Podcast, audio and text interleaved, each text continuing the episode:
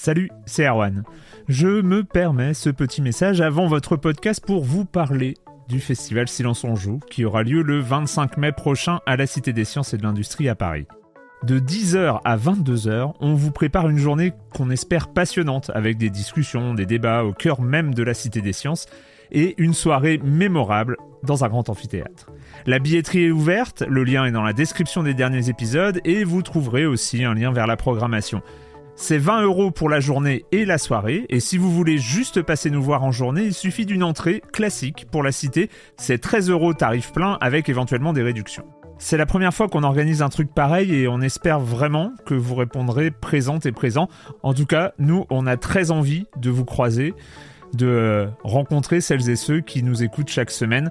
Rendez-vous donc le 25 mai et je vous laisse avec votre épisode de Silence en joue ou de la bande-annonce ou de Gâchette gauche ou de Dans la boucle. Enfin bref, bonne écoute. I'm Sandra, and I'm just the professional your small business was looking for. But you didn't hire me because you didn't use LinkedIn jobs. LinkedIn has professionals you can't find anywhere else, including those who aren't actively looking for a new job but might be open to the perfect role, like me.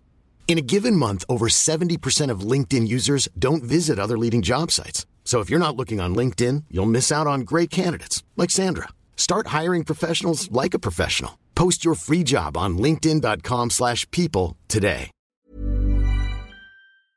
Silence on joue, Erwan Cario, bonjour.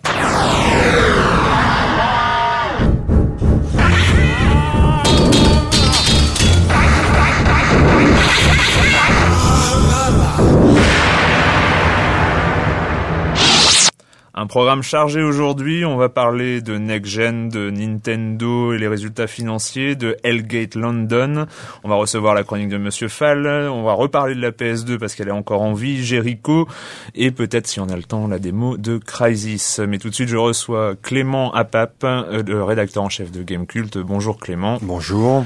Et Patrick Helio du site Eurogamer.fr. Bonjour Patrick. Bonjour. Alors Patrick, tu voulais nous parler, euh, on a beaucoup parlé de Capcom la, semaine dernière et euh, on va continuer, tu voulais nous parler Oui. d'une petite annonce qu'ils ont fait? Oui, alors une news encourageante pour les, les fans de, de la série Resident Evil.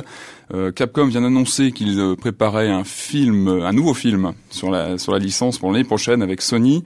Différence par rapport aux, aux trois euh, très mauvais films qui sont sortis en live au cinéma. Oh, ce suite, sera tout un de suite. Non, ce sont quand même des, des navets absolus. Et euh, non, non, le, le- ce nouveau film sera en animation. Ce sera un film d'animation. On n'a pas encore beaucoup plus de détails. On sait juste que ça devrait sortir en 2008. Euh, des rumeurs parlent peut-être de Georges Romero aux commandes. On n'en sait pas plus pour l'instant. Et, euh, et par pas contre, de Mila par contre, on a un titre. On- alors, voilà. Heureusement, elle ne sera pas dans le coup. On a un titre. Alors là, il faut pas rigoler. Ça va s'appeler Biohazard Dégénération. Bien, Voilà. bien. Très prometteur.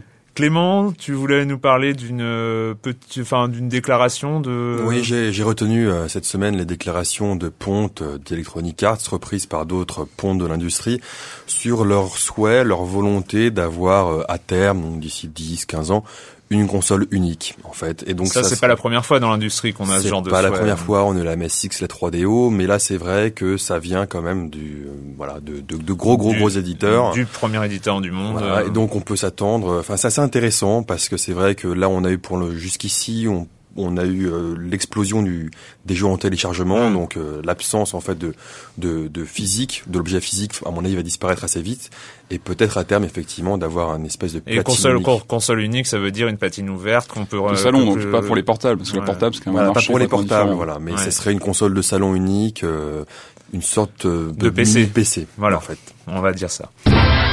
Samba amigo,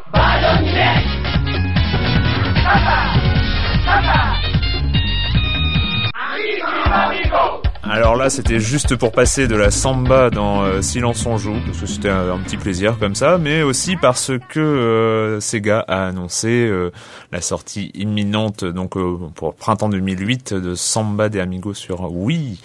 Bonne Alors, nouvelle, ça. C'est une bonne C'était nouvelle. un titre qui était resté assez élitiste en France. Je crois qu'il avait été distribué assez peu d'exemplaires sur Dreamcast. Euh, en France, c'était ouais, c'était 1000 exemplaires. Ouais, c'est ça, ça avait été C'était euh, c'était un jeu à l'époque euh, qui se jouait avec deux maracas. hein, qu'on branchait le euh, Dreamcast. hein. Ouais. Mais des vrais maracas qui faisaient du bruit, si Voilà. il était assez cher, il était à 1000 francs, je ne peux pas me tromper, mais il était à l'époque, c'était il était assez cher quand même. Et un donc là, on n'aura pas acheté de maracas parce qu'effectivement, la Wii, elle a déjà ses maracas à elle. Ça s'appelle le Nunchuk et la Wiimote. Donc c'est des grandes parties de maracas euh, en prévision. Et il y aura de des anciens morceaux donc de l'édition originale, plus des nouveaux. Donc, euh, Clément, toi, ça a pas l'air de t'emballer. Si, si, si, si, si, mais c'est vrai que c'est toujours, euh, effectivement, la Wiimote, on, on s'attend à ce qu'elle soit utilisée comme ça. C'est vrai que voilà, sans bas d'Amigo, moi je pense que je préférais toujours y jouer avec mes maracas en tout cas. Bah voilà. tu es un des 1000 possesseurs d'un maracas, euh, Dreamcast. Ah, Bravo. Vénard. Euh, la Wii, on continue avec la Wii et euh, Will Wright, donc euh, le très très célèbre créateur des Sims, euh, de, euh, de sport, de SimCity en vent, euh, qui euh, qui a déclaré que la seule vraie console next-gen était trois petits points la Wii. Alors euh, la next-gen euh, est-elle HD ou la next-gen détecte-t-elle le mouvement C'était plus une question de public. Enfin, moi, j'ai relu l'in- l'interview donc de Will Wright qui était dans, publiée dans The Guardian.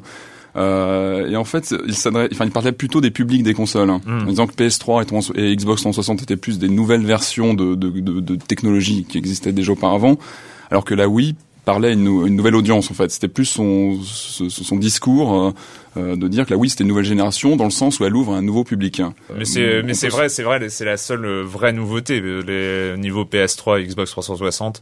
Je sais pas Clément pour toi la next gen. Ouais. Malgré malgré toute la considération que j'ai pour ce grand créateur de jeux, euh, effectivement remis dans le contexte, on peut le comprendre, mais il a quand même fait un gros raccourci. Euh, depuis le début euh, du jeu vidéo, l'innovation, elle se fait aussi par la technique. Hmm. Euh, la Super Nintendo, c'est une évolution de la NES, euh, etc., etc. Enfin, c'est vrai que c'est normal qu'on aille aussi toujours vers euh, vers une, une avancée technique. On enfonce des portes ouvertes, mais mais c'est c'est aussi ça qui fait qui a fait avancer le jeu vidéo. Ah, moi, je, ouais. Et effectivement, bon, la, la, la Wii, elle ouvre un nouveau public avec un nouveau type de contrôle. Il y a eu des essais de contrôle avant. Il y a la- on parle de la DS, Hmm. mais avant, on avait quand même eu, euh, notamment Patrick, qui est revenu Oui. du Japon, Avec, et qui a- évidemment. qui a joué à la Virtua Boy. Il y a déjà eu des, des, des, des tests, des consoles avant qui ont essayé. Là, c'est juste que c'est une console qui, qui a réussi. Ça, ça va être intéressant de voir ce que Will Wright propose justement lui-même sur Wii, parce qu'il a, en fait, c'est lui Il qui a annoncé, euh, il a annoncé la sortie de sport. euh, Et de- sport arrive. euh, moi, je suis assez. euh, J'ai beaucoup de doutes sur le concept même de sport. Moi, je l'avais vu euh, encore récemment. Le concept du jeu même euh, me Bah, laisse un petit peu perplexe. Et bah, J'attends de voir ce qu'il va Moi, proposer le, sur Wii. le concept me plaît. Maintenant, reste à voir Ça que- si euh, ça va redonner un jeu ou pas, quoi. Hmm. Voilà. Autre nouvelle de la semaine, là, c'était la, la grande semaine des résultats financiers. Alors, euh, tous- ils sont tous arrivés en cascade et, euh, et alors c'est marrant parce qu'on a trois résultats très très différents. Euh, donc euh, Nintendo euh, qui, alors là, c'est euh, vert pomme, euh, Microsoft qui sort qui sort du rouge et puis Sony Enfin. ben, euh, qui s'enfonce euh, encore un petit peu plus. On peut résumer ça comme ça, Patrick? Ouais, complètement, oui, on voit bien les, les, les trois, les trois euh, tendances assez différentes. Donc Microsoft, on peut, je pense, euh, dire que Halo 3 a clairement euh, joué dans, le, dans les résultats de- du dernier trimestre, c'est évident. Je crois que c'est le, Euh, je crois que c'est le second trimestre euh, depuis leur enfin, Depuis le lancement depuis de le la, lancement de la première Xbox où ils sont Ouais. Et bénéficiaires. le, le pro- la première fois, c'était la sortie de, allez, je vous le donne en Halo mille. 2. À 2, Halo 2. Mais Exactement. euh, c'est vrai que bon la, la division reste quand même ultra déficitaire, donc il faut remettre dans, dans le Il y a beaucoup de contexte. travail. Ouais. Alors du côté de Sony, effectivement, c'est toujours. Je crois que Sony globalement va plutôt bien. Là, euh, au Ah oui, c'est la- la division jeux vidéo qui est toujours en difficulté. Et là, la baisse de prix de la PS3 euh, récemment ne va pas, à mon avis, Ah, améliorer les choses. hein. Ça risque de. plutôt, Oui, parce qu'en euh, fait, ils, vendent la console à perte, perte, et donc hein. euh, là, ils vont la vendre encore plus à perte. Donc, en Donc, fait, plus euh, ils vendent de consoles, plus ils... Voilà, au contraire de Nintendo qui est le seul Qui- cette qui génération Et là alors, à gagner de l'argent sur ouais, chaque console C'est cash machine en ce Deuxième moment, société, Nintendo. je crois, au Japon, derrière Toyota, si je dis pas de bêtises. Enfin, c'est c'est énorme. C'est énorme.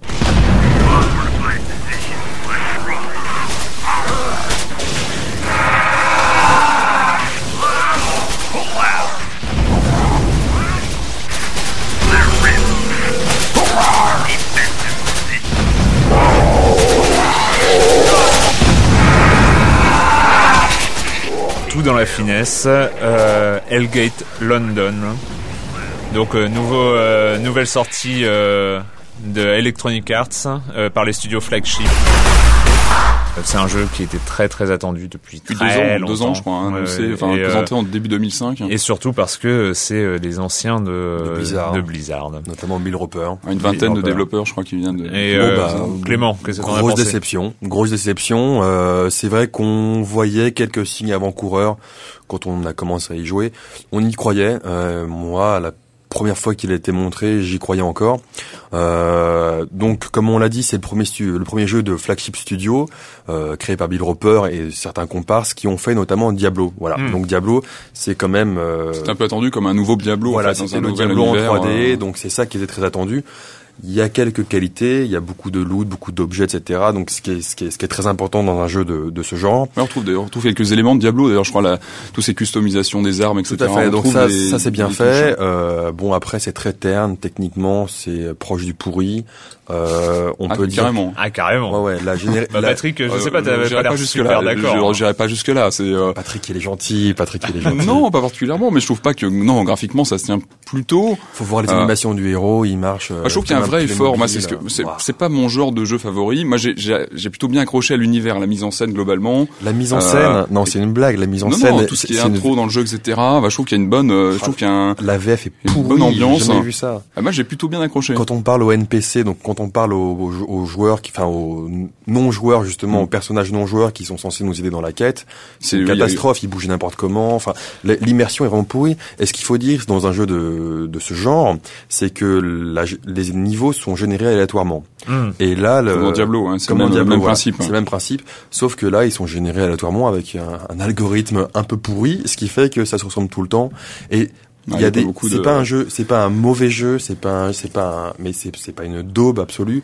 Pour ce que j'en ai joué, c'est un jeu médiocre ou moyen, mais qui est très très très déceptif par rapport aux attentes qu'on Bon, a. on, on laisse un peu la parole à, à la, Oui, bah, à la défense euh, raisonnable. Hein, je- j'ai Alors, bien je vais pas le défendre euh, corps et âme. Moi, je- j'ai plutôt, je, je connais pas très bien le genre. J'avoue que j'ai commencé, j'ai bien aimé l'ambiance, la mise en scène. Mhm. Par contre, moi, ce qui m'a vraiment, euh, c'est le côté répétitif. C'est le côté répétitif qui se s'impose très très vite. Les ça, actions, ça, c'est pas un peu, euh, ça va un peu un jeu. peu avec le genre hack and slash euh, qui est issu de Diablo. Alors, on est plus enfin, sur du action RPG. Enfin, c'est un petit peu en- entre Oui, les parce deux. que parce que pour ceux, qui pour ceux qui hein. connaissent pas le jeu, il est vu en 3D, donc on peut avoir une vue euh, euh, FPS à la Doom, donc en vue à la première personne. plutôt Voilà. aérienne. euh, Mais- voilà, d'ailleurs, moi, c'est assez marrant quand je quand, quand j'ai essayé, c'est euh, j'avais l'impression de me retrouver dans un World of Warcraft. euh, C'était un peu Offline, ça, ouais. offline, c'est-à-dire j'étais dans un World of Warcraft moche, un peu tout seul. En plus moche. Et donc le début est très laborieux parce qu'on doit faire les, les petites euh, des petites quêtes qui ont pas souvent beaucoup de sens, qui sont Mhm. assez longues et bon c'est pas forcément. euh, C'est vrai qu'après les niveaux sont assez grands. Il y a, il y a quelques qualités, mais c'est vrai qu'on c'est c'est très déceptif.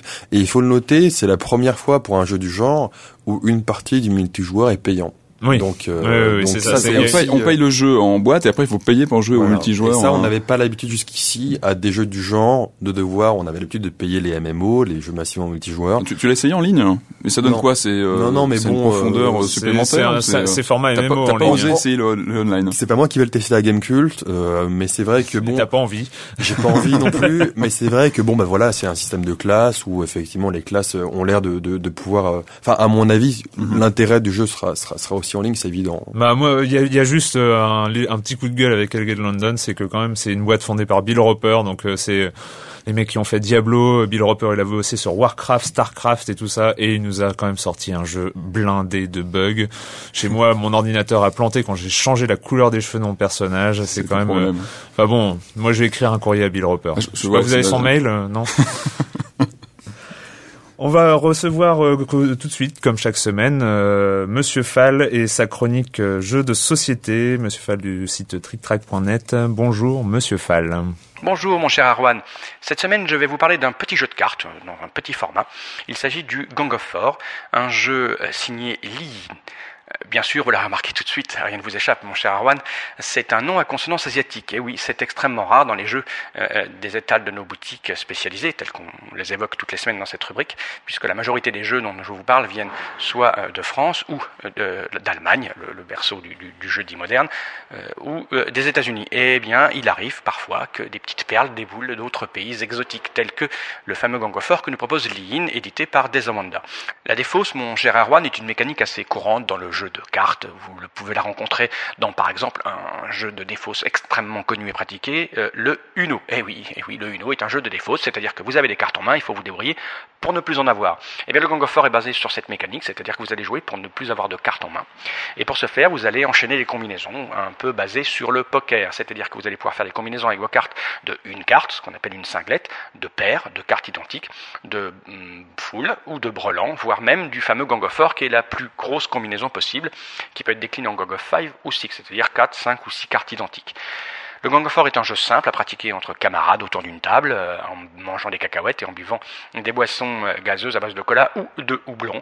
Euh, personnellement, c'est un jeu que je pratique énormément, puisque quand je me réunis avec mes camarades de jeu pour pratiquer des, des- jeux un peu lourds qui durent deux heures, trois heures, nous finissons quasi systématiquement par un petit Gang of War, ça détend l'atmosphère, nous sommes extrêmement habitués aux combinaisons, ça vient très très vite, et je suis persuadé que l'approche de ce jeu se fera pour vous aussi très très vite, mon cher Aaron.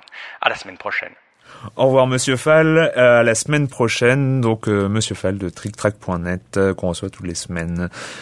La PlayStation 2 atteint 120 millions d'unités dans le monde. Alors on a beau parler de next gen, euh, on en a parlé tout à l'heure, euh, qu'est-ce que la next gen et tout ça, mais en même temps la console peut-être la plus importante au monde aujourd'hui, c'est la PlayStation 2. Alors elle a un avenir, quand est-ce qu'elle va mourir? Est-ce qu'elle va mourir un jour? Mm, mm. Clément Elle va mourir un jour, mais c'est pas pour tout de suite. Euh, on le répète, le nerf de la guerre pour les éditeurs quand ils sortent une console, c'est d'installer un parc. Donc, c'est-à-dire d'avoir le maximum de consoles qui vont être sur le marché, ce qui va avoir des effets, euh, qui, ce qui va entraîner un, un- un cercle positif puisque les éditeurs vont faire plus de jeux sur des machines qui sont euh, le plus Mm. vendues.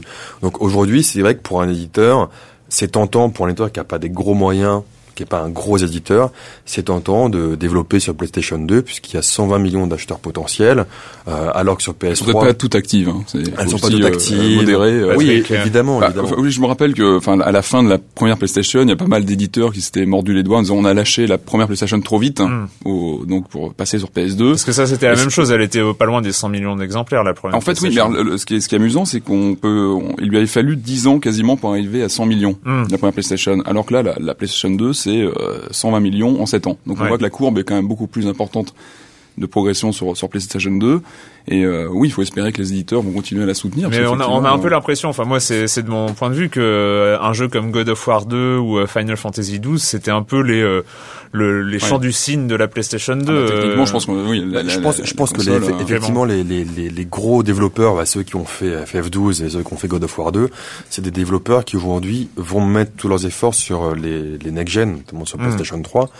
Mais euh, mais bon voilà c'est une console. L'avantage aussi aujourd'hui c'est que euh, bon c'est un petit peu méchant ce que je vais dire, mais la Wii elle a à peu près euh, la puissance de la PS2 Mhm. à peu près euh, en schématisant. Donc aujourd'hui il y a beaucoup de, de de jeux qui sont soit PS3, Xbox 360, Mm. soit PS2 et Wii. Oui, puis Ouais. c'est une Donc- console aujourd'hui qui peut s'adresser à un vraiment au public euh, qui rentre dans le jeu vidéo. Enfin, on le voit avec les Buzz, les SingStar, etc. C'est vraiment le genre de jeux qui sont calibrés pour cette console euh, le- et- Re- Reste à savoir si un elle va si, euh, si elle va pouvoir euh, survivre face à la au- PS3. au- au- et aux assauts de la Wii aussi Quand on voit, qui euh, le- mm, mm. Mais c'est ça, c'est qu'elle sera, elle est pas morte, mais en même temps, euh, encore faut-il des jeux, euh, des nouveaux jeux qui arrivent dessus. Enfin, on, a- on en parlait la semaine dernière d'ailleurs. PES, euh, les- la meilleure version de PES cette année, Ah, sur c'est PS2, bien- sur c'est ça. PS2. Ouais. c'est sur PS2 que ça se passe. Doudou, c'est peut-être des alliés. Ils s'arrêtent pas. Ross, tu ferais bien de regarder ça. Regardez quoi? Je, je ne crois pas que ce soit des humains. Permission de tirer? Refusé. Mais merde, regardez-les Il a dit refusé.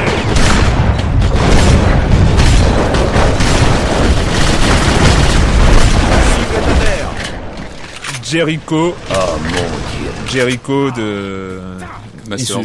de Codemasters et sur un scénario, enfin sur un univers de euh, Clive l'écrivain Clive Barker. Tu y as joué, Patrick T'en as pensé Oui, quoi bah oui, bah moi j'étais, j'attendais beaucoup parce que je suis assez fan de, de Clive Barker, de ses romans, des, des films sur lesquels il a travaillé.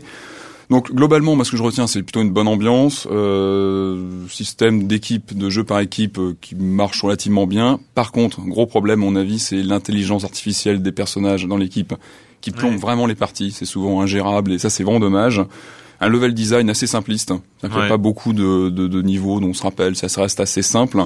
Et moi, j'ai laissé sur PS3 où ça ramait pas mal. Donc visiblement, c'était la version PS3 qui, qui C'est un avait petit des, peu des dommage quand même. de- euh, La PlayStation 3, la console la plus puissante du marché. que, oui, euh, le jeu est sorti en même temps sur PS3, 360 et PC un peu plus tard, Mm. je crois. Et visiblement, la version PS3 n'a pas été euh, hyper optimisé. fignolée. euh, mais voilà, donc c'est assez mitigé. Moi j'ai entendu parler quand même d'une durée de vie un petit peu euh, un petit peu déraisonnable. 6 heures, 7 heures, je dirais. Je l'ai pas encore fini, hein, mais euh, je dirais dans les 6-7 heures. On, on- mais on m'a dit 3 heures mais c'est des gens qui sont habitués à tuer à tuer très, des très gens forts, euh, alors. non ils sont habitués à tuer des gens sur les sur les ordinateurs donc euh, ils sont un peu plus expérience Donc voilà, Clive Barker, euh, c'est euh, une Mitigé. mitigé. On attend Bon, une allez. suite. Hein. Je pense qu'il y aura peut-être d'autres jeux euh, basés sur les, la licence, Alors, les licences de Clive Barker. Le gros gros téléchargement de la semaine, euh, oui, il est légal, hein, vous inquiétez pas, mais c'est euh, la démo de Crysis, 1,8 gigaoctets.